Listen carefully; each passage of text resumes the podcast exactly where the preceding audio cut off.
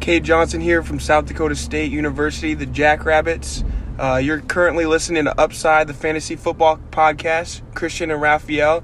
Tune in, great show, great content. Give it a listen, guys.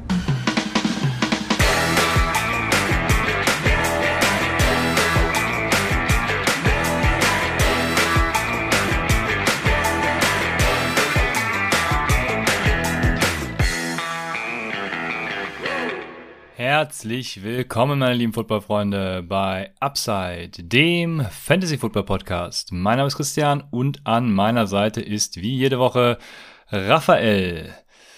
Raphael, es geht los, äh, Woche 12. Wir haben die erste Woche des Upside Bowls. Wir haben die Upside Bowl Drafts schon hinter uns.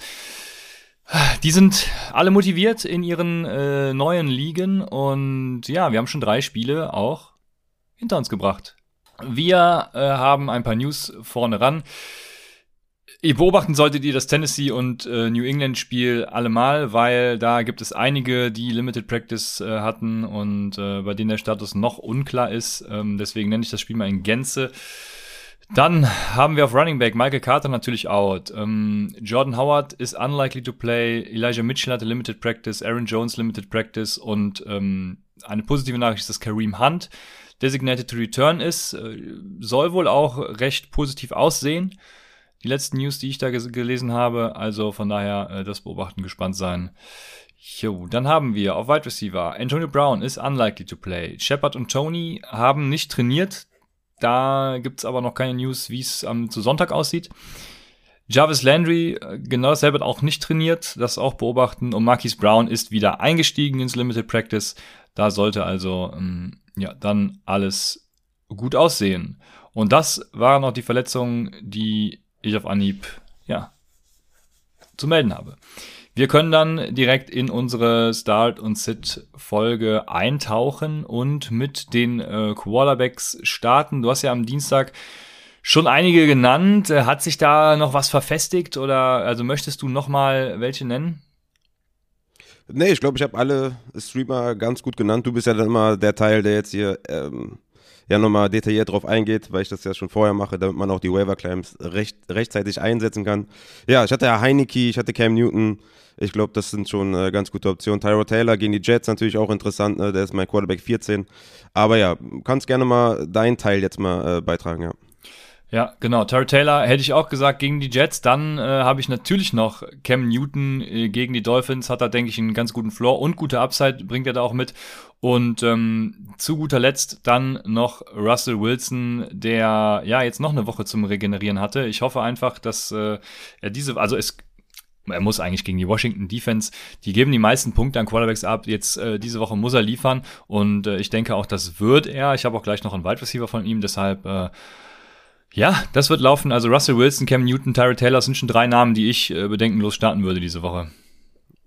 Okay, krass. Ja, also Russell Wilson, also außer Hoffnung kann man da ja nicht viel haben. Deswegen wäre mir das viel zu, viel zu gefährlich. Ich wüsste nicht, warum ich Russell Wilson starten sollte, wenn ich jetzt einen Tyra Taylor zum Beispiel vom Waiver holen könnte oder einen Tyler Heineke äh, holen könnte vom Waiver wüsste ich nicht, warum ich dann Russell Wilson vertrauen sollte, der in den letzten Wochen komplett scheiße aussah und ganz klar immer noch verletzt ist. Also das Risiko würde ich auf gar keinen Fall eingehen, vor allem nicht in Woche 12. Also das, das würde ich auf jeden Fall nicht machen. Ja, ich habe auch äh, Newton und Taylor vor ihm und Russell Wilson, ich habe mich schwer getan, ihn als Dark Horse zu nennen, aber es ist mein Dark Horse diese Woche. Aber ja, ich würde, wie gesagt, ich würde ihn spielen.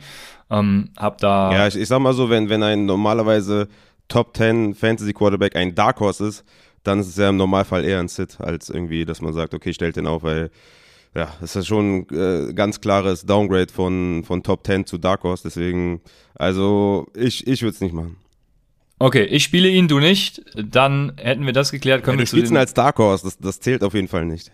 Ja, wenn du Rankings machst, wenn du Rankings hättest und der wäre in deinen Top 10, okay, aber wenn er außerhalb von deinen Top 10 ist, dann ist er ein Sit. Wo soll ich ihn spielen? Ich, äh, also ich, ich werde ihn noch in einer Liga diese Woche spielen, deswegen ich spiele ihn. Ich habe da überhaupt keine Bedenken. Also ich, äh, äh, Russell Wilson ist äh, ein guter Quarterback, spielt gegen die Washington Defense. Jetzt muss ich hier schon für meinen Case, dass Russell, Russell Wilson besser als Cam Newton ist, argumentieren, äh, obwohl wir vor Wochen noch genau das gleiche Thema hatten, äh, wo, wo ich genau andersrum argumentieren musste. Aber ja, ähm, Russell Wilson, ich äh, spiele Russell Wilson. Kommen wir zu den Running Backs. Ich habe als ersten äh, Strong Start und da freue ich mich natürlich, ihn zu nennen, auch wenn ich ihn nicht haben will in, in, in Rostern, habe ich ja schon öfters gesagt. Antonio Gibson. Antonio Gibson aus dem Grund, dass die äh, Seahawks die zweitmeisten Punkte an, an Running Backs erlauben. Ähm, Gibson letzte Woche und davor die Woche ja auch mit einem soliden Touchshare. Also die Washington Footballer, die schmeißen ihn da wieder rein. Und ähm, von daher habe ich bei Gibson tatsächlich auch diese Woche gegen die Seahawks wenig Bedenken. Ja, genau. Also ne, die zweit, das zweitbeste Matchup für Running Backs. Opportunity Kills auf jeden Fall 21,5 Carries im Schnitt in den letzten zwei Wochen. McKissick 45 zu 14 outsnapped. Und ich glaube, die sind, ich weiß nicht, ob die Favorit sind, aber in meinen Augen sind die Favorit gegen die, gegen die Seahawks. Die werden wahrscheinlich wieder viel laufen, ne, wenn sie in Führung sind. Und deswegen ist Antonio Gibson mein Running Back 19 und für mich tatsächlich diese Woche auch ein sehr, sehr guter Start. Ja, bin ich ganz bei dir. Meiner ist Miles Sanders, mein Running Back 20 weil die Eagles ein Run-First-Team sind. Ne? Ganz klar, 30 Rushing-Attempts in den letzten fünf Spielen, spricht eine ganz klare Sprache. Hatte 16 Carries, 94 Yards in Woche 11 für 5,9 Yards per Carry. Und das, obwohl er nur 44% der Running Back-Snaps äh, gesehen hat. Und Jordan Howard ist ja bekannterweise verletzt. Das heißt, es wird noch mehr Opportunity geben für Miles Sanders. Und in fünf der letzten sieben Spielen haben die Giants über 100 Rushing Yards erlaubt. Und deswegen ist für mich auch Boston Scott so ein kleiner sneaky Flexer. Ähm, natürlich für mich ganz klar Miles Sanders, den ich spielen würde, mein Running Back 20, aber Boston Scott, mein Running Back 28, kommt schon so in die Flex-Diskussion. Also wenn man den vielleicht hat, äh, vor allem auch im PPA liegen, dann kann man den auf jeden Fall mal guten Gewissens auf die Flex stellen. Also die beiden würde ich auf jeden Fall gegen die Giants starten. Ja, Sanders bin ich noch dabei, Boston Scott bin ich raus. Ich habe aber auch zwei aus einem Team. Das sind natürlich wieder die Denver Broncos, äh, Javante Williams und Mike Gordon. Die äh, Chargers Run Defense ist äh, Trash. Äh, Gordon und Williams, denke ich, haben beide wieder dadurch einen soliden, ja, so um die 10 Punkte Floor, würde ich fast behaupten. Äh, von daher spiele ich beide und die Upside ist definitiv gegen die Chargers da. Wer auch immer das dann von den beiden äh, bringen wird. Ich hoffe auf Javante. Ja, ich habe die beide back-to-back, -back, weil ich keinen, keinen Sinn sehe, irgendwie also, wonach soll ich die ranken? Also, ich habe Melvin Gordon auf 23, Javonte auf 24. Ja, Melvin Gordon vielleicht ein bisschen mehr Touchdown-Upside an der Goal-Line, aber die muss man einfach back-to-back -back ranken, weil es komplett 50-50-Share ist. Und natürlich gut, wenn sie gegen die Chargers spielen, weil die die meisten Rushing Yards der ganzen Liga erlauben, äh, weil es einfach das beste Matchup ist. Von daher, Melvin Gordon, Javonte, ja, muss man, also wenn man einen von den beiden hat, muss man den auf jeden Fall starten. Wen ich äh, tatsächlich drüber habe, ist Devonta Freeman, mein Running Back 22 gegen Cleveland. Ja, also wenn Freeman jetzt die Eins ist und das scheint so zu sein, ja, 16 Carries, 6 Receptions gegen Chicago, Latavius Murray 10 Carries, 2 Receptions, das heißt 22 zu 12 out-touched. Und Cleveland erlauben 20,6 Fantasy-Punkte pro Spiel, das ist Platz 12 in der NFL und ich habe das Gefühl, dass Devonta Freeman den Job gewonnen hat und den Leadback von, von Baltimore, der auch im Receiving Game eingesetzt wird, den starte ich. Ne? Latavius Murray war für mich immer kein Strong Start, weil er halt null im Receiving Game eingesetzt wurde. Und wenn Devonta Freeman jetzt auch noch die Rolle bekommt, dann starte ich den selbstbewusst auf der Running Back 2 Position. Ja, Devonta Freeman, ja, ein Flexer, denke ich für mich auch. Äh, hab ihn dann nicht so hoch wie du, aber ähm, kann, kann man, denke ich, durchaus äh, reinschmeißen, wenn er da wieder den, den Bike sie sieht, was er sehen wird. Von daher, ähm, yo, ich habe äh, auch noch einen mit äh, Flex Appeal Sleeper. Ich wusste nicht genau, wo ich ihn hinpacken soll. Ähm, Philip Lindsay ist ja gecuttet worden und äh, dementsprechend gibt's in Houston nur noch David Johnson und Rex Burkhardt, die ja beide, beide letzte Woche äh, elf Expected Fantasy Points hatten. Also David Johnson hatte 16 Touches äh, mit diesen 11 Expected Fantasy Points. Äh, Rex Burke hat ein bisschen mehr äh, Rushes als David Johnson. Ich glaube, äh, gegen die Jets Defense, die Nummer 1 gegen Running Backs äh, ist, wird David Johnson diese Woche durchaus Flexappeal genießen. Und von daher habe ich ihn als, als Flexer. Ja, ich habe ich hab beide als Flexer tatsächlich. Also es kommt natürlich ein bisschen darauf an, wie das Spiel so verlaufen wird gegen die Jets. Ne? Also ich glaube, die Houston, ich glaube, die Texans werden mehr in Führung sein. Ich glaube, die Jets sind overall noch mal ein bisschen schlechter. Ich kann es nicht ganz einschätzen, ein bisschen schwierig. Ich glaube, Tyrod Taylor, also da habe ich mehr Vertrauen als in Zach Wilson. Aber sollten die, sollten die Texans führen, wird das natürlich eher ein Rex Burkhead-Spiel. Sollten die halt zurückliegen, wird das halt eher ein David Johnson-Spiel. Lustigerweise habe ich genau aus diesem Grund auch Ty Johnson relativ hoch. Äh, das ist mein Running Back 30, weil mhm. ich glaube, dass die Jets halt viel zurückliegen werden. Ne? Ähm, jetzt mit Michael Carter out, Coleman hatte nach dem Auswahl von Michael Carter vier Touches mehr als Ty Johnson, aber Ty Johnson hat Coleman outsnapped mit 12 zu 9, weil er halt der Receiving Back ist. Und Ty Johnson ja, wie ich immer sage, ne, in einem schlechten Team mit einem Split Backfield will ich eher den Receiver haben. Ty Johnson hat eh eine Upside History, deswegen muss ich ihn sowieso nennen. Aber er hatte auch mindestens sechs Targets in den letzten drei der letzten fünf, äh, nee, warte, sechs Targets in drei der letzten fünf Spiele und das halt, obwohl Michael Carter klarer Leadback war. Ne? Das heißt, die Opportunity war eh schon da im Receiving Game. Jetzt mit Michael Carter out wird sie noch mehr da sein und Texans geben in den letzten drei Wochen fünf 5,6 Receptions pro Spieler an Running Backs ab. Das heißt, er hat so einen 5-6 Catch Floor plus noch ein bisschen Rushing Game. Also Ty Johnson ist für mich ein sneaky Flexer mit Upside. Ja, ich habe auch überlegt, Ty Johnson, aber ich äh, möchte ihn nicht spielen diese Woche. Also äh, 12, 9 äh, Snaps ist richtig, aber es ist mir ja viel zu wenig, äh, auch an, an Sample Size viel zu wenig. Also ich äh, will da bei den Jets im Moment keinen spielen. Ich weiß nicht, wer da, äh, wer da wie viel sehen wird und deswegen bleibe ich da diese Woche auf jeden Fall fern von. Dann haben wir Sitz. Hast, oder willst du noch einen starten? Dann haben wir Sitz und allen voran nenne ich äh, als erstes die, die Buffalo Running Backs. Äh, das haben wir ja auch schon jetzt am Dienstag durchleuchtet, dass da, äh, also schon nicht nur am die Dienstag. Die Buffalo schon, Running Backs haben, haben gestern schon gespielt. Ach, die Buffalo Running Backs haben. Gut, dass ich sie gesittet habe. Ja, siehst du, äh, hab gestern noch nichts gesehen. Danke für den Hinweis. Ähm, da, dann habe ich auf jeden Fall noch die äh, New England Running Backs. Äh, da returned Harris jetzt. Und ja, gegen die Tennessee Run Defense äh, ist es sowieso ein bisschen schwieriger. Von daher, jo, da würde ich auf jeden Fall die, die Expectations lowern. Ähm, und wahrscheinlich auch beide sitten. Ja, es ist irgendwie wie so ein Melvin Gordon, Javonte mäßig, nur halt irgendwie mit schwerem Matchup und weniger Rushing Carries insgesamt. Ja, es ist, ja, es ist auf jeden Fall Split. Wenn ich einen davon hätte, Damien Harris oder Stevenson, werde ich wahrscheinlich schwer drum rumkommen, einen von den beiden zu sitten. Aber im Vakuum betrachtet, ja, würde ich zum Beispiel in Devonta Freeman auch drüber spielen, aber es ist natürlich schwierig, ne? weil Brandon Bolden einfach auch zu viele Snaps sieht. Wenn es nur die beiden wären, wäre es auf jeden Fall besser, aber ja, ist auf jeden Fall fair, wenn man da den, den Sit äh, lieber haben möchte. Für mich Alex Collins, jemand, den ich sitten würde, der sieht nur Rushing Work, ähm, hat DJ Dallas an der Goal-Line letzte Woche gesehen. Schwierig, ne? Wenn du nun Only Rusher bist, das ist so eine Latavius Murray Range in den letzten Wochen, als Latavius Murray noch der Leadback war, das ist mir zu wenig Opportunity, weil Targets sind halt auch wichtiger als, als only Rushing Carries. Und deswegen ist Alex Collins für mich, wenn man den hat und wenn man den irgendwie, ja, ich würde zum Beispiel Deontay Foreman gegen New England, da bin ich zum Beispiel ein bisschen selbstbewusster als Deontay Foreman, ja, sagen wir mal so, jetzt mit dem Adrian Peterson Cut mehr Work sehen wird insgesamt, also mehr Touches, als Alex Collins in einer mehr Run-First-Offense. Deswegen Deontay Foreman für mich ein bisschen mehr vor Alex Collins, aber beides für mich jetzt keine, keine Starts oder so. Für mich eher beides Sits. Aber wenn man jetzt komplett desperate ist, kann man auch einen von den beiden vielleicht starten. Aber das ist sehr, sehr desperate. Startest du einen von den beiden lieber als Miles Gaskin? Nee, auf keinen Fall. Miles Gaskin ist ja klarer Leadback. Ich weiß, Matchup ist schwer gegen Carolina, aber äh, Opportunity ist King. Ne? Also das ist für mich keine Frage. Ja, okay, also für mich ist Miles Gaskin der strongest Sit eigentlich sogar von denen, die ich hier aufgeschrieben habe. Also Miles Gaskin gegen Carolina im Low-Scoring-Game. Ja, muss ich glaube ich nicht weiter ausführen. Also äh, der ist für mich ein äh, Strong Sit.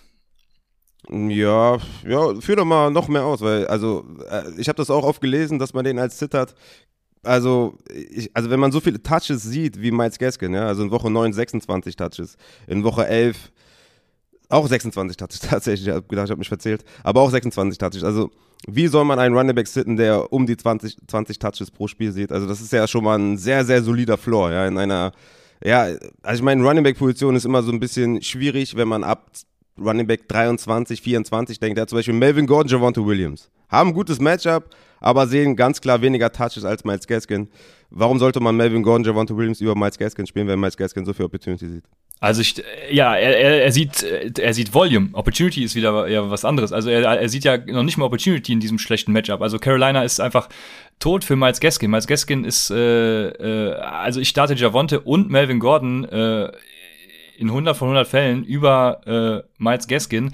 Das ist ja nicht nur ein schlechtes Matchup an sich, es ist auch einfach ein schlechtes Spiel. Also es wird, äh, beide Offenses äh, sind nicht dafür projected, einfach viel zu reißen. Das heißt, es gibt auch keine Scoring Opportunities. Es gibt äh, wenig Opportunities für Miles Gaskin. Es gibt halt nur die Volume. Äh, du musst darauf hoffen, dass er irgendwie einen Breakaway Run hinlegt oder so, wenn du ihn startest. Und äh, das ist nix, äh, wo ich ihn starten will. Okay, ja, ich habe irgendwann aufgehört äh, zu sagen, was ein Low-Scoring-Game wird und wie ein Spiel ausgehen wird, nachdem wir in der NFL sehr, sehr viele crazy Games gesehen haben. Ja, ich sehe da keinen Grund. Volume kills für mich und deswegen ist Miles Gaskin für mich immer noch ein Start.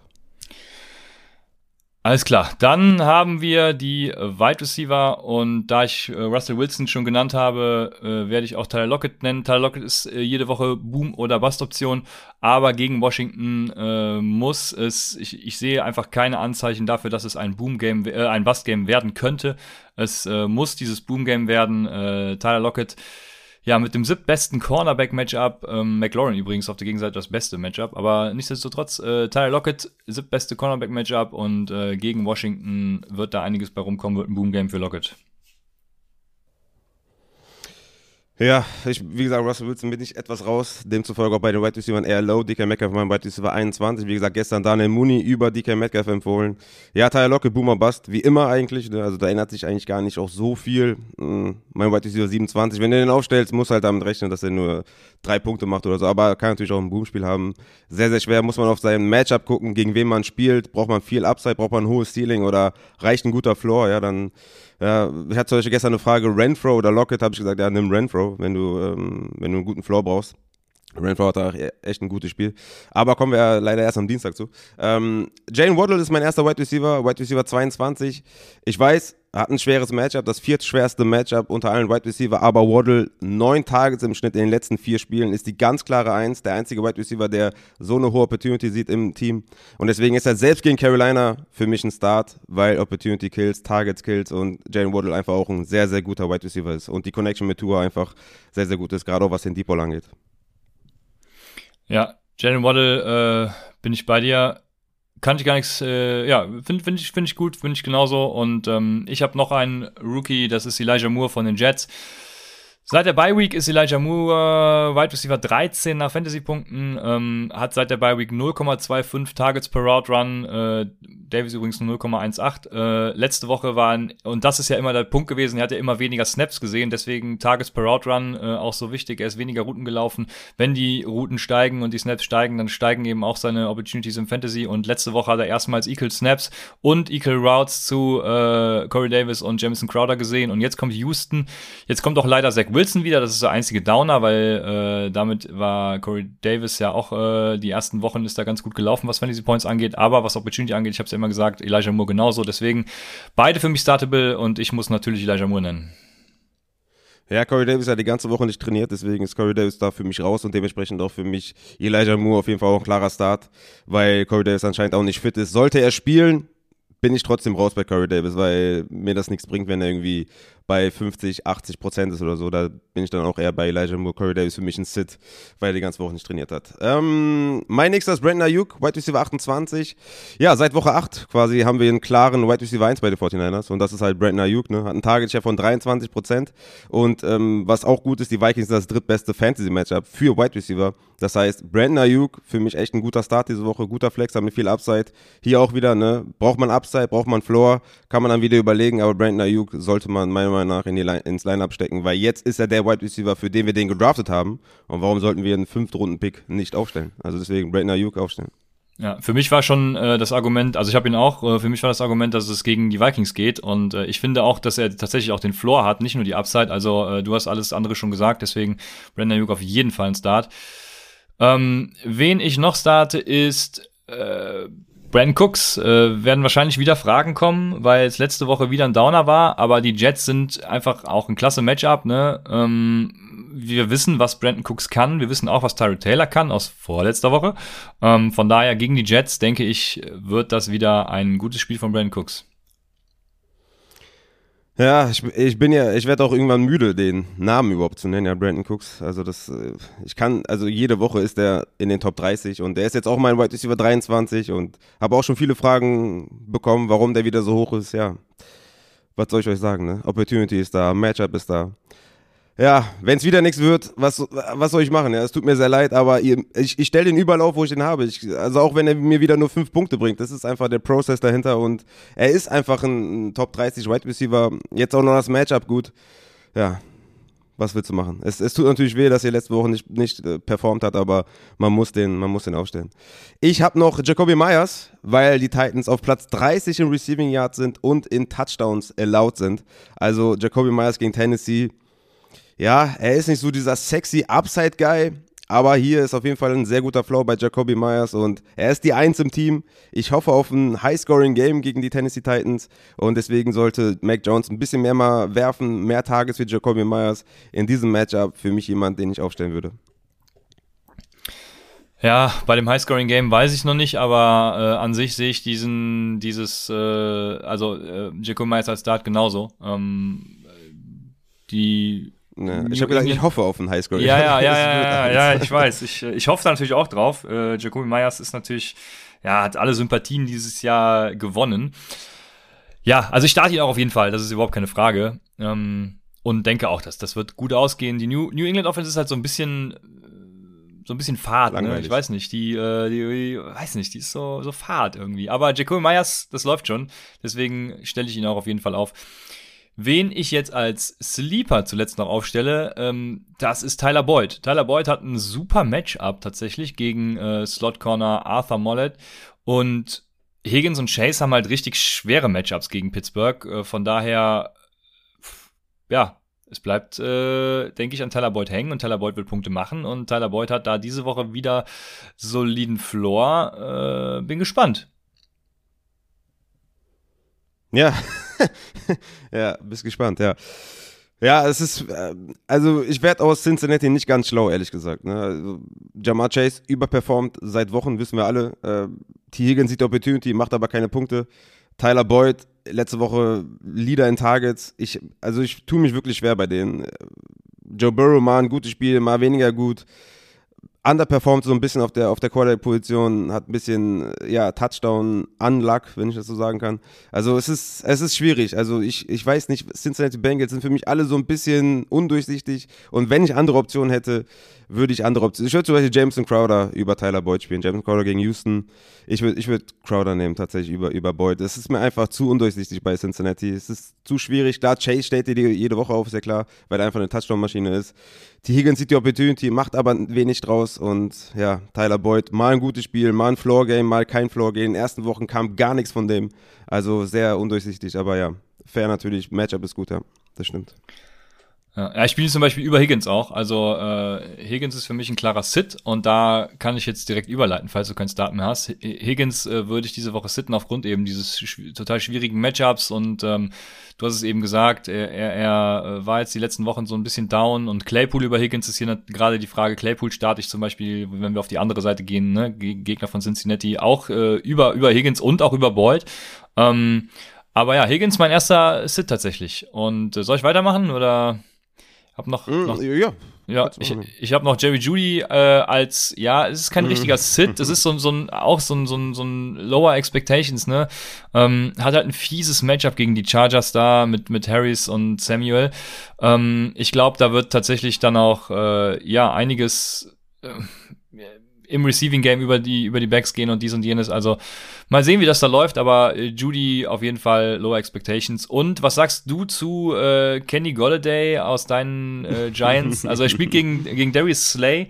Den habe ich zum Glück in vielen Ligen. Äh, der bringt mir diese, dieses Jahr ordentlich Punkte. Einer der, der ein richtig guter Corner dieses Jahr. Und hat er nicht, ist das nicht sogar, ah, nee, das war Dix, der mehr Touchdowns hat als irgendjemand anderes. Aber äh, Slay hat auf jeden Fall äh, auch äh, punktet gut mit äh, Interceptions dies und jenem. Also ähm, ja, Kenny G. Ich, ich weiß nur, dass ich weiß nur, dass unser Offensive Lineman mehr Touchdowns hat als Kenny Golladay. Mm, okay, das, das ja, reicht also auch schon. Der, ja. der OC ist ja jetzt weg, aber ich habe hab da jetzt keine Hoffnung. Also ich würde Kenny Golladay unter keinen Umständen aufstellen. Also wirklich. Also ich würde alles andere nehmen. Ne? Ich würde auch Kadarius Tony natürlich nehmen, wenn er spielen sollte. Natürlich vor ihm. Äh, ich, also bitte, stellt ihr nicht auf. Also Kenny Golladay erst aufstellen, wenn er wirklich ne, ein, zwei Wochen mal performt hat, zumindest mal Target sieht. Das ist wirklich eine einzige Shitshow. Die O-Line hält einfach auch nicht lange genug, damit Daniel Jones auch mal tief passen kann. Und er will auch nicht so richtig auf, auf Kenny Golladay gehen. I don't know. Kenny Golday für mich klarer Sit. Äh, ich würde sogar, ich würde, okay, ich meine, OBJ ist natürlich noch schlimmer irgendwie. Ähm, ja, keine Ahnung, die beiden, also einfach sitten. Kenny Golday, Odell Beckham Jr. ist so eine Kategorie, einfach beide sitten. Ja, ich sehe sogar höhere Upside bei OBJ als bei Kenny Golladay. Ja, Aber, fair. Ja. Auf jeden Fall fair. Weil die Offense auch viel besser ist, natürlich. Ähm, ja, ja, ist fair. Aber ich, beide, beide Sits auf jeden Fall. Ja, alles klar. Ähm, ich hätte noch so ein paar Tidans und überlege gerade, äh, ob ich davon wen auf die Receiver-Flex stellen würde. So, so ein Rob Gronkowski kommt mir da zum Beispiel in den Sinn. Den könnte ich tatsächlich schon äh, ja, würde ich so in so einer Tyler Boyd-Region, also wo ich Tyler Boyd sehe, haben, so als, als Sleeper, als Desperate Flexer ähm, in, in so einer, Receiver-Flex, äh, kann ich Rob Gronkowski gerne spielen. Und Dallas Goddard genauso tatsächlich. Ja, klar, Goddard ist ja sowieso eine Maschine. Und äh, Gronkowski, ne, also die, die Colts lassen die fünf meisten Fantasy-Punkte an Titans zu und äh, ja, er ist halt auch jemand, der jedes, also jedes Spiel einen Touchdown-Upside hat und Göttert ist ja Opportunity, ist ja, ist ja mega. Also von daher klar, die beiden werden in meinen Receiver-Flex-Rankings, die dann wahrscheinlich am Samstag oder am Sonntag kommen, auf jeden Fall stattfinden und definitiv mal. Also Göttert, guter Start und Gronkowski ein guter Flexer für die Receiver-Flexer. Ja. Kyle Pitts habe ich noch als Tight End, aber auch nur da würde ich sagen, ähm, ja, er spielt zwar nicht den Tight aber äh, es ist mir einfach die, die Atlanta Offense ist mir für die Receiver Flex tatsächlich zu, zu schlecht einfach und Kyle Pitts sieht hier und da Opportunity, aber, oder er sieht Volume, äh, aber irgendwie ist mir das zu wenig, um zu sagen, ich stelle ihn auf die Receiver Flex. Aber als Tight End, ähm, Tight Ends äh, findet ihr wahrscheinlich sowieso nicht viele, deshalb ist Kyle Pitts da. Äh, er ist auf jeden Fall ein Tight End 1. Und das auch im hohen Maße. Von daher ist das noch einer. Dann sind drei Tight Ends äh, genannt. Hast du noch weitere Ausführungen? Ja, würdest du, würdest du Dan Arnold nach seiner Null-Target-Performance wieder aufstellen? Ja, auf, auch auf jeden Fall das. Ja, ja, auch das. Ja. du nicht, oder was? Ja, ist mein. Doch, doch, klar, ist mein End 12. Hat er davor die Wochen super Opportunity gesehen. Gegen Seattle 10 Targets, Buffalo 7, Indianapolis 8. Ja, gegen San Francisco dann 0, aber ich würde ihn wieder aufstellen auf der Titan-Position. Sehr gut. Dann äh, haben wir noch eine Rubrik. Äh, Christians Code Kicker der Woche. Letzte Woche übrigens hervorragend vorgetragen von dir. Ähm, Michael Badgley hast du da ja genannt. Äh, Kicker Nummer 8 mit 5 äh, von 5 Extra Points und 2 von 2 äh, Field Goals. Hervorragende Leistung und äh, den könnt ihr direkt behalten diese Woche tatsächlich. Und wenn ihr den nicht aufgenommen habt und noch auf Kickersuche seid. Also äh, Batchley aus denselben Gründen wie letzte Woche. Letzte Woche hat er natürlich aus anderen Gründen dann ge gepunktet, wegen aber diese dies, Woche. Das? Wegen dies, das, genau. Äh, schlechte Red Zone Offense, ähm, ähm, äh, Carson Wentz kriegt Probleme und so. Und die, die, dieselben Gründe diese Woche gegen Tampa. Ähm, und ja, wenn ihr, wenn ihr noch einen sucht, dann ist Joey Sly vielleicht euer, euer das Mittel eurer Wahl. Äh, gegen Seattle 3% owned. Ähm, ich glaube, ähm, sie werden da viele, viele Red Zone Opportunities auch erhalten und ähm, mal sehen, was sie daraus machen. Ist so. There is Joe Slay. Joe Sly, Joey Sly. Why, ja, ja. Slay und Sly. Slay habe ich eben auch schon gehabt, ne? Äh, Joey Sly ist mein Christians äh, Code-Kicker der Woche. Ja, wenn ihr, jetzt, wenn ihr euch jetzt fragt, wen sollt ihr auf der Defense Special Teams Position aufstellen, dann gerne auf YouTube vorbeigucken. Das ist natürlich Räudige Defense Woche Nummer 12. Und, wichtiger Hinweis, Räudige Defense Special zu den Playoffs. Welche Defenses ihr für die Playoffs stashen könnt oder welche Defenses ja dann einen guten Run haben, gute Matchups haben. Relativ ausführlich äh, tatsächlich. Äh, gerne mal abchecken, gerne mal einen Daumen hoch da lassen, gerne abonnieren, äh, Feedback da lassen. So ist es tue dies. Und jetzt haben wir noch 20 Minuten, Raphael. Äh, das heißt, wir können, äh, wenn du willst. Über, über Thanksgiving sprechen. Wenn, wenn, du willst, können wir über Thanksgiving sprechen, ja. Also Highlights habe ich auch geguckt und Fantasy-Punkte kenne ich auch. So ist es ja nicht, ne? Aber das ist natürlich nicht unser Anspruch hier. Also ähm, deshalb. Ja. Das äh, deshalb. Ja, es, äh, es, es war, wie gesagt, es war für mich sehr ambivalent zu gucken tatsächlich, weil auf der einen Seite habe ich mich mega gefreut über Mooney und über Cedric Wilson, auf der anderen Seite hatte ich halt einmal Darren Roller in der Appreciate Your Quarterbacks League, wo wir, wo nur vier Leute in die Playoffs kommen und ich brauche dann Sieg. Ja, also ne, wenn nur vier Leute, nur vier Spieler in die Playoffs kommen, ne, brauchst du jeden Sieg und einfach Waller. Ich meine, der hat ehren, ehrenhafterweise sieben Punkte gemacht, weil es auch Upside Bowl Scoring. Ähm, aber als der raus war, dachte ich mir, ey, Mann, Alter, bitte Doch nicht jetzt so, weißt du? Und äh, dann natürlich noch DeAndre Swift, der, den ich auch in zwei Ligen habe. Einfach, einfach raus, ne? Weiß nicht, in, im ersten Quarter noch. Ja, wie gesagt, war ein bisschen ambivalent. Ich war teilweise sehr krass abgefuckt, aber teilweise habe ich mich auch übelst gefreut, weil meine Tipps richtig, richtig money waren, richtig on fire waren. Auch Tony Jones zum Beispiel, den ich eher als Sit hatte. Aber sollen wir die Matchups mal durchgehen? Also Chicago gegen Detroit war ja das erste Spiel, was natürlich, also immer wenn, wenn Detroit Thanksgiving spielt, ist es natürlich immer ein Coach-Spiel. Und das war jetzt auch nicht anders. Ne? 16 zu 14 für Chicago. Jo, war ein, war ein sehr, sehr krasses Spiel auf jeden Fall. Wie gesagt, Swift war raus, deswegen Jamal Williams natürlich mit den Punkten, aber natürlich keiner aufgestellt. Ja. Hast du da ein paar Takes zu? Ja, wie gesagt, nur auf Basis der, der Stats äh, kann ich sagen, dass ich, äh, ja, Daniel Mooney ähm, war im Endeffekt auch wieder klar, eine Robinson out. Ähm, genau dasselbe Spiel wie letzte Woche. Ich habe leider vergessen, äh, einmal ihn, also das ist, äh, ich kam zu spät, um meine Lineups zu stellen in einer Liga und da sitzt er mit mir auf der Bank mit irgendwie 18 Punkten oder was hat er Upside Bowl Scoring gemacht? 17, 18 Punkte, irgendwie 17,5 oder so. Ähm, Ein Halfpoint hat er 15, ja. Ja, also ha, schade, schade, aber äh, ja, das war, wie gesagt, zu erwarten. Ähm, ja, und auf Lions Seite schön, dass die auch dabei waren. Genau. Also Swift hat mich gekillt in ein paar Ligen tatsächlich. Aber mm. das, da, ja, kann halt keiner was für, ne? Ist, äh, also wenn er rausgeht, was willst du machen? Nee, klar. Ja. Da, da kann keiner was für. Ich würde bei den, bei den äh, Lions würde ich auf jeden Fall auf die Euphoriebremse drücken bei Josh Reynolds. Der hatte fünf Tage, 70 Yards und halt den Touchdown. Aber in den letzten Wochen hatte bei Detroit immer mal jemand irgendwie einen langen Touchdown und im Endeffekt hat jeder Wide Receiver immer drei, vier, fünf Targets. Das wird halt komplett gesplittet. Diese Woche auch wieder Armon Ram mit vier, Khalif Raymond mit vier. Also Josh Reynolds für mich ist kein Waiver Priority Nummer eins oder sowas. Und TJ Hawkinson mega Enttäuschung, ne? Drei Targets, drei Receptions, 35 Yards. Gott sei Dank den Touchdown gefangen, deswegen elf Fantasy-Punkte. Ja, also TJ Hawkinson, da mache ich mir auch immer mehr Sorgen. Ist natürlich immer noch ein Tight End 1, aber ist nicht der Tight End, für den wir den gedraftet haben. Auch wenn natürlich Swift und Hawkinson da immer noch klare Target-Leader sind, ist Hawkinson derjenige, der einfach nicht konstant Leistung bringt. Ne? Auf der anderen Seite sehe ich gerade, dass Coco Matt elf Targets hatte. Ist mir im Spiel gar nicht so aufgefallen. Äh, ich habe das ganze Spiel geguckt tatsächlich, traurigerweise. Ähm, elf Targets, acht Receptions. Sehr, sehr nice auf jeden Fall. Coco Matt nach dem Downer gegen Baltimore mit nur zwei Targets. Davor die Wochen auch wieder richtig gute Targets. Ich hatte den ja letzte Woche auf der Receiver Flex ganz hoch, weil er halt von Woche sieben bis neun richtig viele Targets gesehen hat. Dann gegen Baltimore nur zwei, jetzt wieder elf. Mann, ey, leck mich doch am Arsch. Aber ja, Coco Matt war ein guter Start äh, offensichtlich.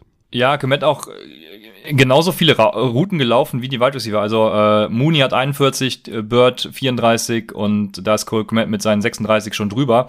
Also ist da gut involviert, wenn Alan Robinson out ist zumindest. Ne? Wenn er wiederkommt, äh, man sehen, was da passiert. Aber ja. Äh, ich mache mal kurz eine Note. Ich mache mal kurz eine Note. Trust your process, Rafa. Okay. Äh, mach das, ja. Also äh, Nagy hat ja auch gesagt, er will Komet mehr einbinden. Das, das Ergebnis des Spiels ist auch positiv für Komet, weil Nagy wird noch da bleiben. Ähm, von daher ist das äh, auch eine gute Sache. Genau. Ja, willst du noch was? Äh, also, warte, das, das war's zu dem Spiel, oder? Ja, Daniel Mooney, bester Mann. Genau, und der Andrew Swift verletzt. Das äh, muss man dann eben auch monitoren. Ne? Mhm. Also, ja, genau. ja, Jamal Williams, äh, wenn Swift länger ausfallen sollte, ist ja auch schon, glaube ich, äh, dass er nur meiner Injury hat, aber vielleicht mal ein Spiel fehlen sollte, ja. dann Jamal Williams natürlich. Ne? Ja. Let's go, aber warten wir mal ab. Ja. Genau, dann haben wir, du wolltest über Hunter Renfro sprechen, Raphael, und jetzt haben wir natürlich dann danach gehabt die Las Vegas Raiders äh, bei den Dallas Cowboys. Und äh, ja, da war das war ein geiles Spiel. Ich war, ja, ich habe es wie gesagt nicht gesehen, aber ich war natürlich hyped auf Michael Gallup und die Highlights, äh, ja, haben mich da auch befriedigt, muss ich sagen. Also da war ja, war ja ein paar Mal drin gewesen und äh, von daher war ich ganz zufrieden, äh, auch mit seinen Punkten. Äh, hat mir gefallen. Ich spiele einmal gegen Dalton Schulz mit Michael Gallup. Die hatten beide, ähm, oh, jetzt weiß ich gar nicht mehr, ähm, 15 oder 17 Punkte auch. Also äh, äh, beide gleich viel. Das war auch sehr schön anzusehen. Ja, und dann gab es eben noch äh, Cedric Wilson und Noah Brown tatsächlich, äh, die da involviert waren. Aber ja, also Cedric Wilson, wenn äh, Amari Cooper und Lamb out sind, dann äh, der nächste Spieler, der die Opportunities ja. sieht. Ja, ja, ja. Ja, wie gesagt, glücklicherweise oft empfohlen. Ja, klar, Gallup hatte sich ein bisschen zu hoch für die Production, die er hatte, aber gut, ne, klar, acht Tage sehen wir gerne mit. Ne, hat er letzte Woche auch immens Targets gesehen. Deswegen war klar, dass du ihn als Wide Receiver 2 aufstellst.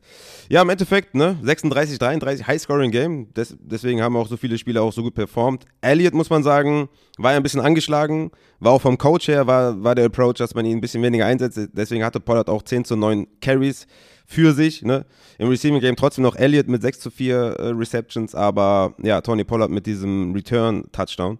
Äh, 14,8 Fantasy-Punkte, Elliott mit 13,9 Fantasy-Punkten auch noch okay, aber hätte man vorher gewusst, dass sie ihn nur leicht füttern wollen, hätte ich in den Rankings auf jeden Fall niedriger gehabt, war ein bisschen unglücklich.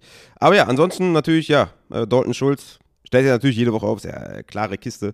Dan Waller Injury natürlich übelst äh, reingeschissen und Hunter Renfro, glaube ich, davon am meisten profitiert, weil bis Waller drin war, war Renfro gar nicht so krass involviert, hat sehr, sehr viele kurze äh, Targets nur gesehen und als Waller raus war, hat er auch die mittleren und ähm, auch einen Deep Ball gesehen. Ja, also in den Highlights war ein Deep Ball auf Renfro. Da dachte ich mir, was ist denn jetzt los? Ja, genau. Das war wahrscheinlich nur, weil Waller out ist. Deswegen, ja, neun Targets, acht Receptions, 134 Yards für Renfro.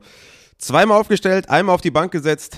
Ja, also zweimal gefreut, einmal nicht. Also von daher, ähm, Renfro ist, ist ein sehr, sehr strong Start, wenn Waller weiter ausfallen sollte. Was, was ich nicht hoffe, weil ich brauche Darren Waller unbedingt. Ja, äh, dann haben wir Deshaun, Deshaun Jackson, ne? Äh, Eintagsfliege, Raphael. Hat ja auch nur drei Targets gesehen. Also, äh, ne? Aber ich glaube, dreimal DPI gezogen. Also der, äh, also Carson Wentz Special war gestern auch wieder sehr, sehr erfolgreich bei dem einen oder anderen Attempt. ja, und Josh Jacobs für MVP haben wir natürlich auch noch dabei. Ich frage mich auch, ne? Ich frage mich auch, wenn man jetzt irgendwie Dritter und 28 oder so, ne? Warum nicht einfach mal ein Deep Ball? Weil DPIs fliegen ja teilweise ganz wild durch die Gegend. Kann man einfach mal, äh, warum dann so einen hässlichen Screen oder irgendwie, weißt du, also warum nicht einfach mal tief passen und den Carson Wentz Special auspacken? Ja, es gab heute noch, äh, auf Twitter habe ich es gesehen, eine, ein Vergleich, wie NFL-Coaches an Dritter und äh, was was 24 oder so rangehen und äh, wie äh, Madden-Spieler äh, rangehen. Und Mhm. ja, bei den äh, ja, bei den äh, NFL-Coaches siehst du halt den Outside-Run oder den Screen. Äh, so ist es halt auch immer und ich verstehe auch nicht, warum, genauso wie du. Und bei den Madden-Leuten ist es natürlich vor Verticals. Also, äh, was soll es auch anderes geben bei Third and Super Long? Äh, es macht Four halt Verticals und eine Slant. Ja. es macht halt, es macht halt einfach überhaupt keinen Sinn auch anders. Also das, naja, äh, also die, die, der Sinn dahinter, warum sie das machen, ist mir natürlich klar, aber es ergibt einfach logisch keinen Sinn. So und ähm, dann hätten wir das dritte Spiel. Das dritte Spiel waren dann die Buffalo Bills at Saints. Ja, und den Saints, also da, äh, ja, äh, zu den Saints Das weiß ich gar nicht, nicht was ich sagen soll. Also, äh, Ja, nee, sollen die denn machen? Braucht man gar nichts. Ja, keine Wide Receiver, die irgendwie einigermaßen performen. Ja, auch wieder gute Targets teilweise da gewesen. Ähm, ich habe zwei Viertel geguckt. Ich glaube, Halbzeit bin ich eingepennt. Ähm, da waren auch wieder viele Drops dabei bei den Wide Receivern, äh, bei den Running Backs, ne? äh, mit, mit Camara out, mit Mark Ingram out, der mir auch wehgetan hat in der Money League. Ich meine, klar, war eh, war eh, war, eh nur glücklich von mir, dass ich den überhaupt hatte, aber von daher ist das jetzt auch kein, ne? aber trotzdem schwerer Verlust für den Spieltag. Ja, und da war halt die Frage, was machen wir mit, mit Tony Jones? Gott sei Dank überall empfohlen zu sitten. Mm, Ich dachte ja, dass äh, Washington ein bisschen mehr sieht, aber Washington hat ja gar nicht gesehen, dafür, dafür äh, Montgomery. Das heißt, der Prozess war, dahinter war irgendwie auch wieder richtig, dass irgendjemand anders wieder viel sieht. Vor allem Receptions. Ne? Tony Jones hatte ja 16 Carries, aber ich wusste, dass das Matchup brutal schwer ist, hat nur 27 Yards daraus generiert. Und du brauchtest halt, wenn dann eher den Receiver, wie bei Ty Johnson. Ne? Also Coleman kann ich mir auch vorstellen, dass der 15 Carries sieht, aber du willst halt dann Ty Johnson spielen, in dem Fall Montgomery, den Receiving Back, wenn du halt im Rückstand bist. Hatte ich ja eben schon mal ein bisschen erklärt. Ähm, deswegen, ja, also Tony Jones war zwar Leadback in Sachen Carries, aber Ty Montgomery hatte halt die vielen Receptions und deswegen, ja, war das natürlich eine Shitshow von vornherein im Backfield und von den Receivern kannst du eh keinen aufstellen, ne? Also Ja, so, so ist es, so ist es. Also Tony Jones in guten Matchups äh, würde ich ihn tatsächlich spielen, aber Ja, ähm, genau. nächste Woche ist ja Mhm. wahrscheinlich irgend, also ist einer von den beiden wieder da, entweder Ingram Ja. oder äh, Mhm. Kamara. Und dann ist die Frage, wenn Ingram wieder da ist und Kamara out ist, äh, wie ist der Split zwischen Tony und, äh, und Ingram? Aber ja, das wird nochmal spannend, aber das ist alles Zukunftsmusik. Deswegen jetzt äh, Buffalo und ich habe ja eben empfohlen, die Buffalo Running Backs zu sitten, deswegen ähm, ja, Devin Singletary und Matt Breeder. ja, Wel- wel- welcher, wel- welcher, wel- wo ist nochmal Zach Moss? Wo ist Zach Moss? Ja. healthy Scratch, einfach, einfach Healthy Scratch. Mal wieder, war ja glaube ich in Woche 1 oder Woche 2 ja, Healthy Scratch. Äh, Ja. Ja, kann man einfach mal so reinschmeißen, ein Healthy Scratch. Also inactive heißt das quasi übersetzt. Äh, ohne, ohne Verletzung. Ja. Nice, auf jeden Fall. Es ist schön, dass, dass äh, Zach Moss wieder am Start ist. Ja, auf jeden Fall. Ja, dann haben wir äh, Dawson Knox, äh, der wieder da ist. Das freut doch auch alle, die ihn haben, so wie, wie ich in einer sehr wichtigen Liga. Hat wieder gute Punkte gemacht durch seine zwei Touchdowns. Ja, und wir haben. Ja, aber es ist ja trotzdem tatsächlich zu wenig Opportunity. Ne? Also, wenn dein Team irgendwie 31 Ja. Punkte macht, also sehr, sehr viel passt und du siehst nur drei Targets, ne? ist halt nicht so das Gelbe vom Ei. Trotzdem natürlich Tight End 1 und trotzdem stellst du ihn auf, aber ich mag das nicht so gerne, wenn man so wenig Target sieht äh, als, als Tight End. Deswegen wäre es schön, wenn er wieder ein bisschen mehr sehen würde. Ja, so ist es auf jeden Fall. Das stimmt. Ja, Stefan Dix hat neun Targets gesehen und damit noch ein bisschen was gerissen. Ähm, und das ist es dann auch. Ja. Sonst noch Genau, irgendwelche Cole Takes? Beasley hatte ein gut, gutes Floor-Game ne, mit 5 Receptions, 46 Yards. Ja. Aber das sind, also für mich Beasley und Sanders sind moving forward halt keine guten Starts mehr. Ne? Das ist irgendwie Dix, den ihr halt ganz klar aufstellst und dann wird sehr, sehr viel der Ball verteilt. Ne? Also das äh, gefällt mir nicht so richtig tatsächlich. Deswegen sind äh, außerhalb von Dix wird man bei den Bills schwer, schwer noch Starts bei mir finden. Alles klar. Mensch, dann haben wir die Spiele auch schon gemacht. Das ist ja hervorragend. Und ähm, Ist, ist, ist, äh, ist, ist Breeder, der bekannter, bekanntermaßen, wenn ihr Upsides schon länger verfolgt, natürlich der beste Running Back der NFL. Ähm, ist er für dich ein Waiver, Waiver-Ad? Weil ich meine, ne, 15 zu 9 Carries für Singletary, ähm, 2 zu 1 Receptions für Breeder. Also kein richtiger krasser Leadback. In, in dem Sinne hat er halt diesen schönen Touchdown für 29 Ja. Yards, waren das, glaube ich, oder 20 Yards oder so. Da hat man auch gesehen, warum er geil ist. Ist er, glaube ich, auch einer der schnellsten Spieler in der NFL. Ist das für dich jemand, den du vom Waiver holen würdest? Ich glaube, Singletary hat, ist nicht mehr da, aber Breeder für dich jemand? Ist er interessant? Oder glaubst du, dass Moss dann irgendwie nächste Woche wieder Nein. zurückkommt? Also für mich kein Target. Ich, äh, wir sind jetzt bei diesem Buffalo Backfield, was wir vor der Saison gesehen haben und da wollte ich schon keinen haben und deswegen Matt Breeder auch für mich kein Target, nein. Vor Hm. allem mit Ja, Zach, es also jetzt sind es ja drei Running Backs, die potenziell, äh, ne? Wir wissen ja nicht, Hm. ob Zach Moss nächste Woche wieder Leadback ist, deswegen nee. Hm. Ja, stimmt. Das, es, bleibt, es bleibt ein shitty Committee und wer von den dreien jetzt da teilnimmt, ist dann eigentlich auch egal, sind alles Sits. So ist es. Ähm, wir haben noch ein paar Fragen im Chat, die jetzt schon da sind. Sollen wir die noch machen oder äh, sagen wir äh, Schluss, du musst arbeiten und äh, let's go? Mm, Ja, ich muss ja hier äh, zur unchristlichen Zeit hier heute antreten. Mm, ja, so ein paar, ein paar können wir machen, ja. Okay, dann fange ich mal an äh, mit einer Frage von Swiss Guy Upside Boy, äh, allein des Namens wegen. Ne? Also würdet ihr Kenny Golladay für Shepard oder so droppen? Und ähm, ja, ist eine Frage für den Giant. Grüße, Grüße an den, an den Swiss Guy auf jeden Fall. Mm, ja, also, also Shepard ist ja auch immer noch nicht fit, ne? Das ist natürlich sehr unsexy. Also ich würde sagen, Rest of Season ist Shepard über Golladay. Also bei Golladay kann man ja nur auf nur darauf hoffen, dass er mal mehr eingesetzt wird. Also nichts in den letzten, also auch als der fit war, hat er nichts dafür gesprochen, dass Kenyon Golladay jetzt irgendwie demnächst irgendwelche Boom-Spiele haben wird. Die O-Line ist so schlecht einfach nur, dass einfach auch schwer Deep Targets möglich sind. Kenyon Golladay ist halt ein ja, Possession Wide Receiver, der halt diese Targets braucht, Downfield, ja, die er nicht bekommt. Und Daniel Jones hat von Anfang an, hat er ihm nicht vertraut. Von Anfang an. Es war von Anfang an keine gute Chemie, kein, kein guter Fit für Kenny Golladay. Ich hatte das ja eh schon in Zweifel gezogen, ob das so passt mit, mit Daniel Jones, der ja ein guter Deep Passer ist, aber er, er passt halt gerne tief wenn der Receiver offen ist und Kenny Golladay ist quasi nie offen, ist halt so ein Mike Evans, also ist auch jetzt äh, wirklich disrespectful irgendwie gesagt, aber ihr wisst schon, was ich meine, er ist jetzt kein Speedstar, sondern er halt so ein Possession-Guy und Daniel Jones mag das einfach nicht und deswegen habe ich mehr Hoffnung für Shepard, der halt im Slot eine Safety-Anspielstation ist, kurz, intermediate, ist für mich wichtiger als irgendwie deep für Kenny Golladay, er wird einfach zu wenig eingesetzt. Deswegen würde ich Shepard über Kenny G Rest of Season sehen. Ja, vor allem Shepard, der schon was gezeigt hat, wenn er spielt mit Daniel Jones und, und wo man weiß, der vertraut ihm und das läuft. Ja, finde ich gut, Raphael. Dann haben wir C. Frozen. Was machen, wenn Hunt spielt? Hier mal ein Beispiel, zwei von drei. Hunt, Lockett oder Devonta Smith? Mm. Und ich Ja, bin natürlich bei jetzt- und Lockett. Also, wenn Hunt spielt, dann äh, spiele ich den auch zusammen mit Lockett. Ist eine gute Range. Also da, da würde ich ihn jetzt auch hinpacken, so, ne, so in diese, also wenn er jetzt ein Wide Receiver wäre, so in diese Wide Receiver 20 bis 25, 26 Range. Ja, hat natürlich immer sneaky Upsides, ne, keine Frage. Ich würde in dem Fall mit den beiden Wide Receivers gehen, glaube ich. Also wenn du so eine Mischung aus, aus Upside und Floor willst, ist das, glaube ich, mit Lockett und, und Smith eine gute Wahl.